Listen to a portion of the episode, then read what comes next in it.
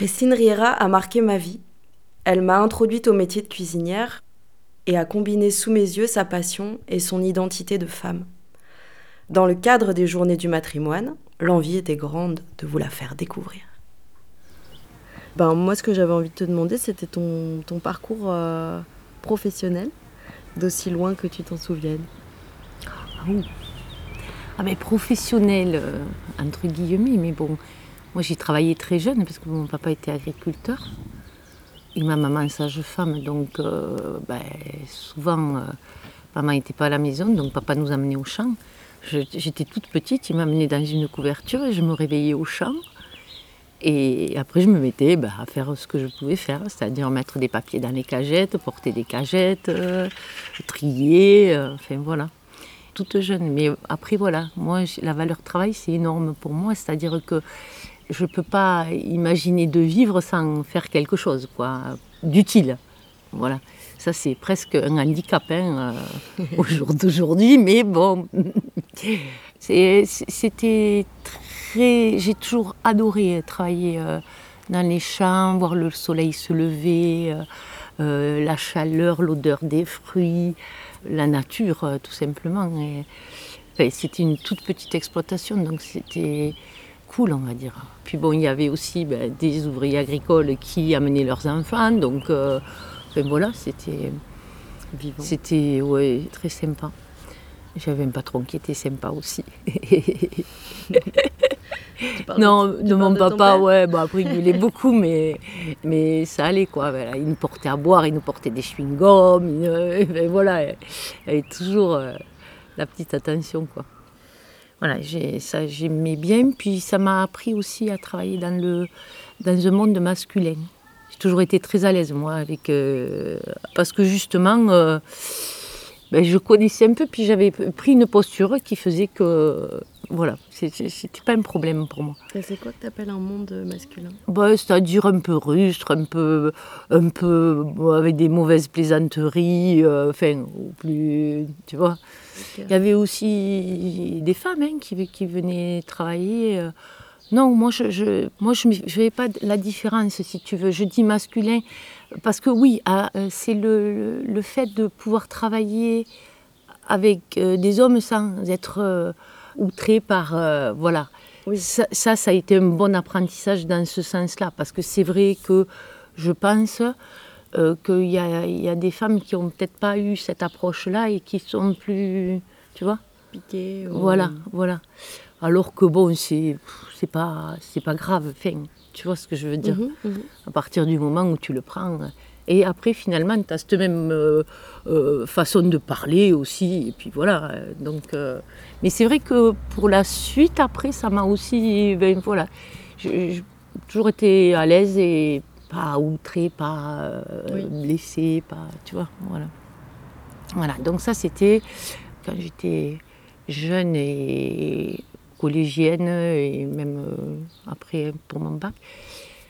J'ai fait mon BAFA et j'ai travaillé comme euh, au centre aéré d'Ille, sur tête. Voilà. J'ai fait mon stage de, de, terminale dans une crèche, la crèche Hippolyte Després à Perpignan. Et en fait, j'ai découvert un monde qui m'a pas du tout, du tout séduit, justement par rapport à ce monde très féminin, malheureusement. C'était euh, que des chipotères. Euh, elles étaient tout le temps en train de critiquer celles qui n'étaient pas là. Alors comme moi j'avais des, horaires euh, fixes, c'est-à-dire je voyais les deux équipes et je voyais les gens qui se critiquaient, qui critiquaient les enfants, qui étaient même à la crèche, devant les enfants. Et j'ai vu des choses qui m'ont fortement déplu. Euh, j'ai vu un bébé de 4 mois prendre une baffe parce qu'il prenait pas le biberon. Quoi. C'est, ça, c'est voilà, hallucinant. Ah c'est hallucinant. Ah Pour être dans ce monde-là qui, qui, n'est que critique, euh, euh, médisance, j'ai dit non, non. voilà. Donc je me suis dit, parce que j'avais quand même, j'avais eu une prof au lycée qui était exceptionnelle qui était plutôt dans la sociologie, mais elle nous faisait l'économie sociale et familiale, euh, les études de cas, etc. Quelqu'un qui était très ouvert, très. Euh, comment dire Elle m'a appris, parce que c'est pas évident à 18 ans, je pense, qu'il fallait toujours regarder les choses sans jugement, sans a priori. Par exemple, on a parlé des gitans. Elle nous dit Mais c'est quoi les gitans? Moi, je ne sais pas ce que c'est les gitans.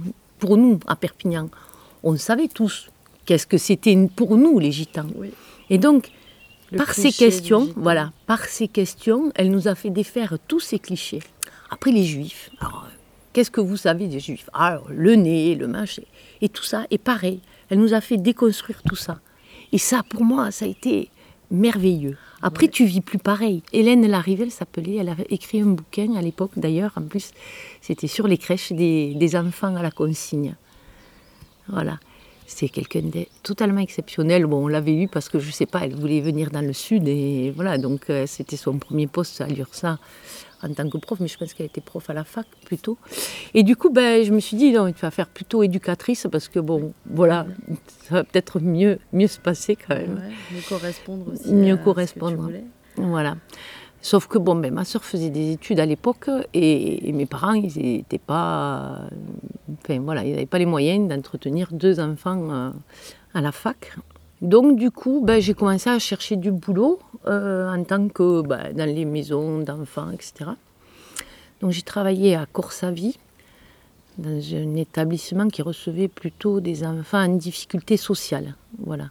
Il n'y avait pas de, handicap euh, mental bien que euh, malheureusement la situation sociale mène souvent vers ce genre de handicap. Voilà, euh, assez difficile pour moi, j'étais jeune et franchement, oh, mon Dieu, j'ai découvert des situations familiales mais d'une violence. Oh, le père avait assassiné la mère des trucs, euh, waouh quoi. Tu ne dis pas que ça existe. Voilà. Et le gamin qui te le sort comme ça, parce que ben, voilà, pour lui c'est acté, c'est... Et en plus, ça lui donne le droit d'être difficile. Et quelque part, ça fait partie de leur identité et ça justifie. Mhm. Voilà. Après, l'ambiance était très bonne, c'était très très sympa.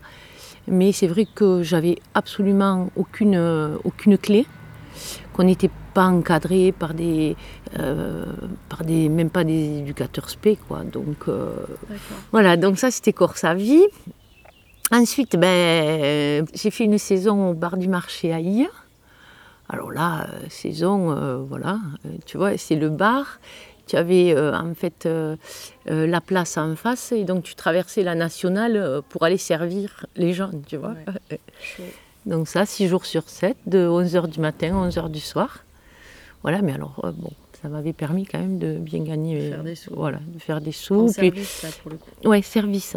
Mais après, avec une patronne super, super adorable et courageuse, mon Dieu. Parce que moi, je faisais 11h du matin, 11h du soir, mais elle, elle faisait le petit déjeuner des expéditeurs. Donc, 5h du matin, elle était sur le pont. Midi et demi, elle remontait à son appartement manger un morceau et se reposer un petit peu. Et elle redescendait vers 4 heures. Elle travaillait jusqu'à minuit, 1 heure, 2 heures du matin. Et c'était elle qui nettoyait la salle tous les jours. Jamais, jamais elle n'a voulu que je nettoie la salle. Jamais. Donc à 2 heures du matin, elle lessivait, elle nettoyait. Une femme d'un courage. Elle ne buvait pas une goutte d'alcool Non. Ouais. Non. Tu peux pas. Non, non et elle avait de la poigne. Elle était toute petite, elle devait mesurer, euh, si, je ne sais pas si elle mesurait 1m50. Mais t'inquiète pas qu'il n'y avait pas de bagaille dans, l'établissement. Dédé. Une vraie tenancière. Ouais, ouais, ouais, ouais. Tu vois, ça fait partie des gens que j'ai beaucoup admirés, qui sont des exemples en fait. Et toujours te dire, attends, tu te rends compte d'aider, tout ce qu'elle faisait, voilà tu rencontres cette femme. Voilà. Tu y passes combien de temps? Au bar du marché Quatre mois. Quatre mois. Le mois d'été, en fait, parce que c'était le seul moment où ils, où ils employaient, sinon ils travaillaient qu'à deux. Hein. Ok. Et, là, tu touches pas encore au fourneau Non, pas du tout. Par contre, euh, je, m'étais déjà intéressée à la cuisine, mais la cuisine évidemment familiale, hein, uniquement euh, privée, on va dire. Et donc, moi, j'étais beaucoup à Fiols et on avait on allait souvent à Perpignan, parce qu'il y avait des jeunes fioles qui faisaient leurs études à Perpignan. Et donc on allait chez Aline et Alex, qui eux, par contre, euh, ben, ils étaient déjà. Aline était prof et Alex, il, faisait des BD en fait. Et donc on allait manger chez eux. Et alors la tarte tatin d'Aline, euh, bon, ben, c'est elle qui m'a montré comment on la faisait. Et, je n'ai jamais, jamais euh, oublié cette façon de faire. Quoi, voilà. Et il y a des choses comme ça que j'ai grappillées. en fait, sans m'en apercevoir. J'étais intéressée par la cuisine, mais sans m'en apercevoir en fait. J'avais jeune, euh, papa m'avait amené chez des amis à lui qui étaient euh, en fait des pieds noirs. Ils avaient ramené euh, de là-bas une, une maman, une comment on va dire, une employée de maison qui était une black. alors tu sais comme dans les films, elle avait le tablier blanc là volant, elle était voilà. Et donc, elle, un jour, elle avait fait de la pâte de coin. Et moi, la pâte de coin, je connaissais celle du goûter euh, au pensionnat. Et franchement, c'était pas ma tasse de thé. Mais bon, poliment, j'ai goûté. J'ai trouvé ça fantastique. Et cette femme que j'ai très peu connue, mais elle était, mais alors, comme un poisson dans l'eau, dans sa cuisine, euh, voilà, elle était totalement épanouie. Et ça, ça m'a. C'est quelque chose qui m'a suivi tout le temps je m'étais dit, oh, j'aimerais avoir euh, beaucoup d'enfants et, faire que tout le monde ait, des gâteaux, des, euh, bien à manger. Voilà. Ça, ça, ça m'aurait plu, quoi. Donc voilà, c'est ça. Après la tarte tatin d'Aline, euh, voilà. Après, je ne sais plus, ça me reviendra. Il y a des choses comme ça que je grappillais chez les gens. Voilà, et donc après le bar du marché, ben, j'ai dit, bon, euh, éducatrice quand même, on a dit. Oui, on a dit éducatrice. donc je suis allée à Los Mazos présenter ma candidature comme élève éducatrice, parce que je comptais, moi, faire ça un petit peu, euh, euh, disons, travailler et en même temps faire des études, ce qu'on appelle aujourd'hui de l'alternance, qui n'était pas vraiment en place à l'époque. Hein. donc, oui, j'ai été prise. Et là, ben, j'ai pas arrêté de faire des remplacements pendant deux ans et demi. Sur ce, ben, j'ai été enceinte et donc ben, j'ai stoppé là. Donc j'ai élevé Nico quand même, mon fils, pendant deux ans et demi. Et puis après, ben, le resto. Après, tu décides d'ouvrir un resto. Ben, C'est-à-dire que à l'époque, donc je travaillais pas. Hein, et donc je faisais beaucoup à manger j'habitais à Kaya, il y avait juste la petite épicerie et bon, ben, j'avais mon fils et puis euh, faire à manger quoi en fait. C'était la vie toute simple. Et alors des fois avec les copains on disait bon on va manger au resto et puis euh, on partait et alors lui était fermé, euh, l'autre ça nous plaisait pas. Donc on a dit bon ben on rentre à la maison. Alors à chaque fois qu'on voulait aller manger au resto, on finissait chez moi. Alors moi je faisais des confits, je faisais des pâtés, il y avait toujours à manger, toujours. Donc euh, voilà, donc on finissait à la maison et les copains disaient mais enfin ouvre un resto. Après j'en nous faisais des paellas. Euh. Et donc euh, papa nous dit ben, si vous le faisiez au Cortal, hein, une Cortal à Codalé. Puis après il dit si vous construisiez carrément au cerisier. Là c'était un champ de cerisier de mes grands-parents justement.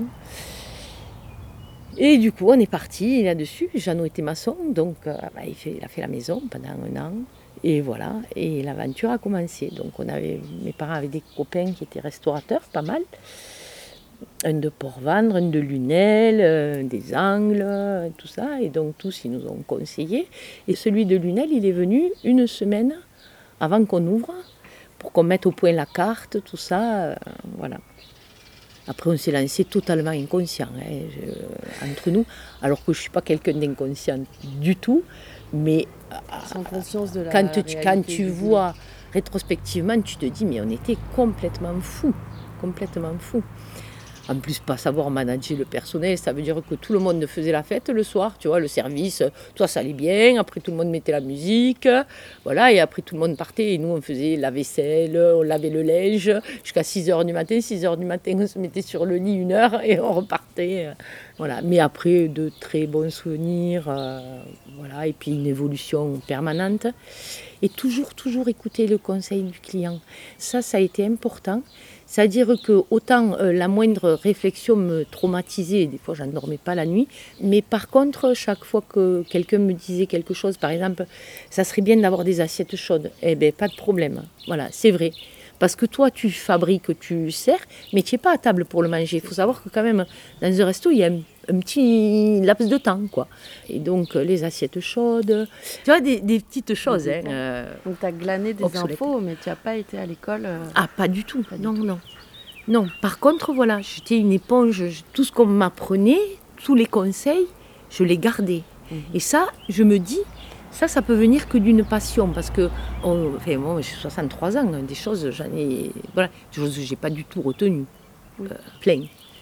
Mais par contre, je vais me souvenir de qui m'a appris à faire ça. Voilà, on avait des, amis qui étaient originaires de Lyon, qui me ramenaient la charcuterie de Lyon, qui m'ont appris à faire le, le, souffler de foie de volaille.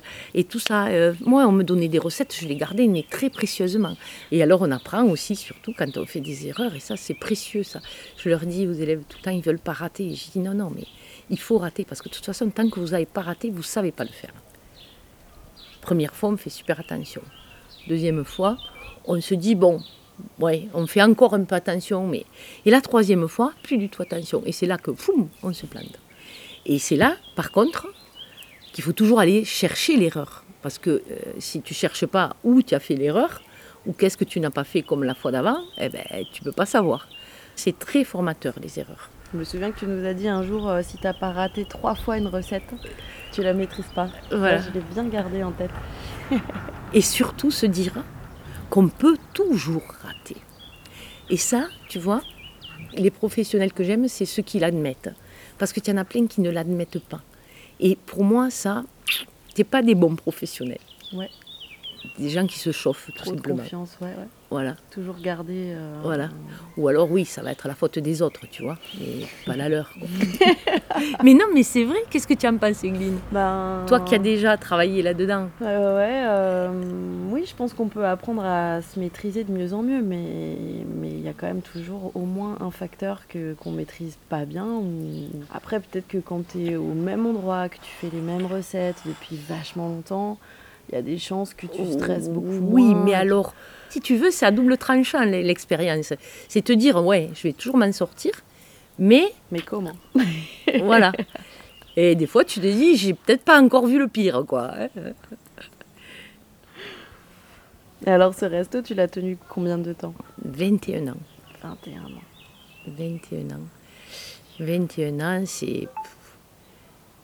Bon, je te dis, bon, démarrer comme ça. Euh, et puis, ben, évoluer, hein, parce que, bon, d'abord tout évoluer, hein, euh, la clientèle, la demande, quoi. Hein. Euh, nous, euh, au début, on avait fait le, repas des mineurs du SPAT Fluor.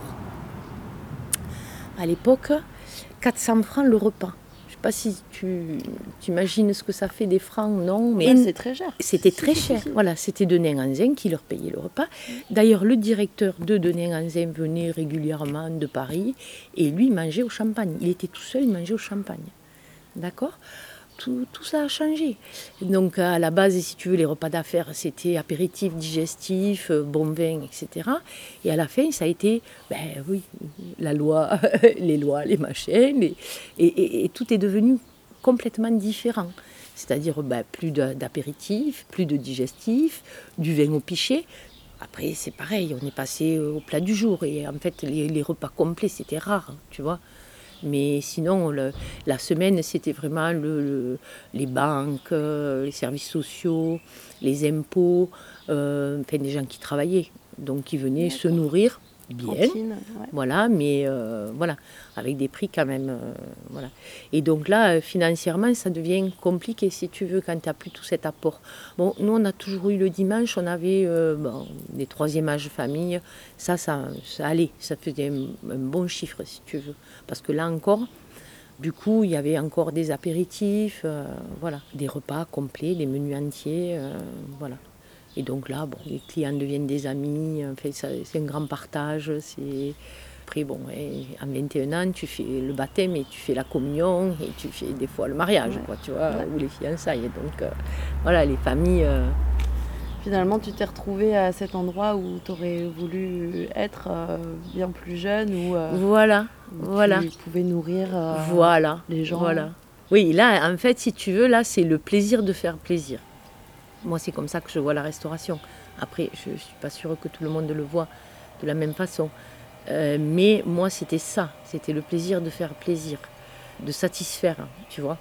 Après, donc, quand j'ai arrêté, que j'ai fait la formation au Greta, et le, dernier jour de la formation, on a fait un petit euh, buffet euh, pour euh, ben, les profs, pour la direction, etc. Et donc, moi j'avais amené des meringues, entre autres.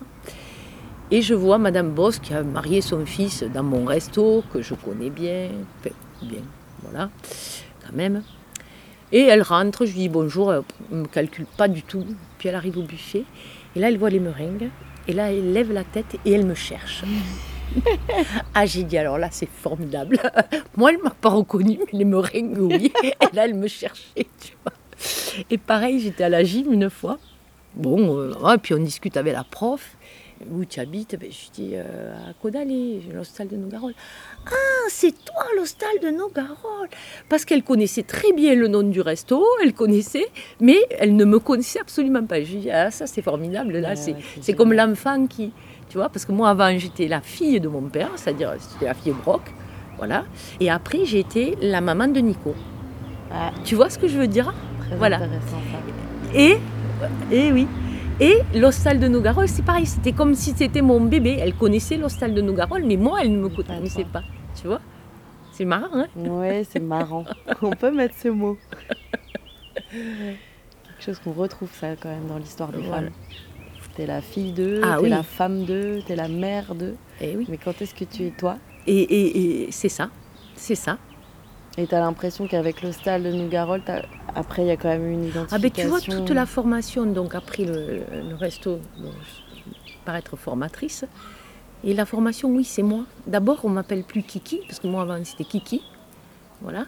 Bon, déjà, quand j'ai travaillé au château de Riel, après, donc, après avoir fermé le restaurant, j'ai fermé parce que mademoiselle Barthélémy, que j'avais comme cliente, m'a demandé d'y aller travailler, sachant que je fermais. Et j'ai dit, ben, pourquoi pas Je vais avoir un salaire formidable. ouais, Et oui. Et je peux te dire que chaque fois que je montais à Molich, je chantais. J'étais heureuse d'aller travailler pour un salaire. Alors j'ai mis tout mon savoir-faire, tout ce que je pouvais, j'adorais. Et franchement, voilà, la reconnaissance, elle a été là. C'est malheureux, hein parce que le problème, c'est ça, c'est que les gens, euh, des fois, le, le perçoivent pas. Mais euh, il y a la reconnaissance orale, mais la reconnaissance du salaire, elle est importante. Bien sûr. Et donc, la formation, ça a suivi, parce que j'ai été payée pour former des gens. J'étais pas mal payée d'ailleurs. Et en même temps, euh, j'étais moi, vraiment là. Là, c'était moi. Voilà. La formation, c'est donc c'est au Greta. Tu parles de voilà pour le pour le Greta. Donc c'est appelé cuisine et service, on faisait. Et donc là, oui, franchement, euh, là, je peux dire que j'étais moi, juste moi. Voilà. Tu as commencé à te sentir toi aussi euh, plus toi Oui, puis en plus, il a fallu quand même, parce que bon, faut pas croire, hein, pour former des gens, il faut se former, quoi. Donc, euh, ben, tu, vas chercher des informations, tu, apprends avant d'apprendre. Voilà. Après, il y a plein de choses que tu, sais, mais il y a des choses que tu ne sais pas. On ne sait jamais tout. Et voilà, et puis après, ben, tu échanges avec les stagiaires, c'est formidable parce que les questions font venir euh, les réponses. Euh, voilà, à partir du moment où tu as des gens un petit peu intéressés et vivants, c'est très intéressant. Et on apprend de tout. Et on apprend. Voilà, euh, moi, les stagiaires m'ont appris. Euh, voilà, les erreurs des stagiaires m'ont appris. Et il y a des choses que je n'avais jamais vues. Voilà.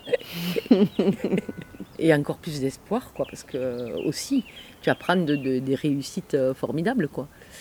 Et il y a des gens qui m'ont vraiment étonné. Hein. Et qui te donnent envie d'avancer, d'aller chercher plus loin encore c'est très très riche. Bon, moi déjà quand j'ai fait ma formation, moi quand j'ai été en formation, mais j'ai trouvé ça tellement formidable. Toute cette diversité d'âge, de milieux, de parcours, tous les échanges qu'on pouvait avoir, mon Dieu, c'était formidable. je me suis régalée. Et, quand ils m'ont proposé donc d'être formatrice, euh, j'ai dit oui de suite. Et, je suis partie avec cette idée que c'est une chance pour tous, euh, la formation pour adultes. Parce que, ben oui, parce que tu as plein de gens qui ont décroché de l'école parce que c'était trop scolaire, enfin voilà, pas adapté. Mais c'est pas pour ça que les gens sont des imbéciles ni qu'ils ne peuvent pas apprendre, quoi. Et du coup, euh, voilà, en plus il y avait le lieu. je savais que le lieu allait les mettre en, en bonne condition parce que le lieu est, super important. Quelqu'un qui est en phobie scolaire ou, qui n'a pas aimé l'école, euh, le remettre au lycée, ben, déjà il y a une angoisse, euh, il y a déjà euh, quelque chose qui part mal. Alors que là, c'était au contraire un milieu professionnel. Un milieu qui avait été habité par tellement de, gens qui ont laissé. pour moi, après, ça c'est moi, mais je me dis que bon, le vécu d'un lieu, il garde de la mémoire. Bien sûr. Voilà travailler dans quelque chose qui a vécu, c'est euh, en même temps ben, s'adapter au milieu professionnel. Parce que, bon, une école, euh, même une très belle cuisine euh, professionnelle dans un lycée, ah, elle n'a pas vécu les mêmes choses, quoi, ça c'est sûr. Il y a moins d'âme. Voilà. Donc tu as quand même réussi à raccrocher les wagons entre tes premières amours euh, plutôt ah sociales. voilà. Et euh, totalement, totalement. la cuisine et en faire euh, ce que tu en as fait là. Un grand bonheur. Et tout ça, c'est, tu sais quoi? C'est le contrôle fiscal qui m'y a mené. Et je bénis le contrôle fiscal. Carrément. ah, mais, mais, mais, je te promets, je te promets, ça a été des moments horribles, affreux. Après, ça m'a fait rencontrer mais des gens formidables des huissiers formidables, des gens aux impôts formidables, j'ai rien à dire. Et en même temps, ça m'a mené à ça. Ça m'a mené à justement, voilà, faire de ma vie euh, quelque chose qui, était cohérent en fait. C'est superbe. Merci Christine.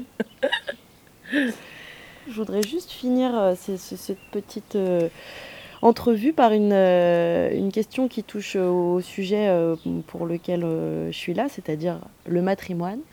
Et j'aimerais là, en quelques phrases, que tu me dises ce que tu entends quand je te parle du mot matrimoine. Qu'est-ce que ça évoque pour toi? Ah, Le matrimoine.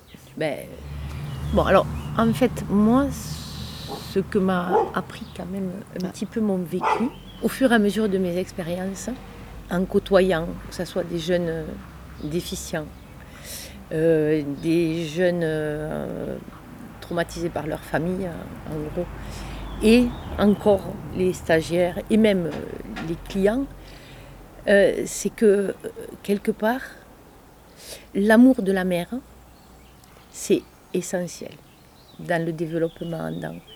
Voilà, je pense qu'on peut plus se passer d'un père que, attention, que de l'amour de la mère. Hein, parce qu'il y a des mères qui ne sont pas aimantes et c'est compensé quelquefois par euh, l'amour du père. Mais le berceau, pour moi, tout se passe au berceau.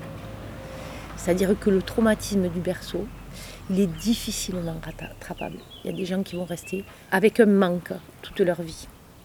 Et c'est vraiment préjudiciable, à mon avis. Voilà. Après, euh, les hommes, les femmes, tout le monde apporte. Mais quelque part, c'est une petite flamme là qu'on t'a donnée enfant et celle-là, elle est importante. Elle peut, je pense, être remplacée par une grand-mère. Possible. Mais je pense que ça, c'est super important dès la naissance et pendant au moins la petite enfance. Et du coup, si, euh, si je dis euh, le mot patrimoine, ça t'évoque quoi? Ah, Moi, le patrimoine, ben, oui. Mais moi, euh, derrière le patrimoine, je vois l'homme, mais au sens humain. Je ne vois pas le père. Mhm je vois l'humanité, tout ce que l'humanité nous a laissé. Mhm. Pour moi, le patrimoine, c'est pas forcément le père, non, non.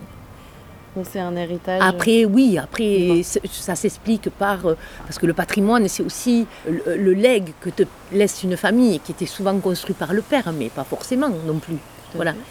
Euh, donc c'est vrai que sur patrimoine, on, on, met plein de choses. Mais moi, c'est plus. Le patrimoine, c'est plus au niveau humain mais on y met autant. Euh, enfin, pour moi, il y a eu des femmes qui ont fait. Et elles sont dans le patrimoine, on est d'accord. Tout à fait. Voilà. Moi, le matrimoine, c'est. C'est plus, c'est plus intime. Voilà. C'est. pour moi, c'est plus de l'amour de l'intime, mais de l'amour de plein de choses. Et, plus terre à terre aussi. C'est plus tout ce, ce qui fait, ben, tu vois, ma, première idée. C'est de, de nourrir, de de nourrir, de, de, choyer, de prévoir. La mère, c'est plus euh, ça, pour moi, mais juste pour moi. Ouais. Merci Christine.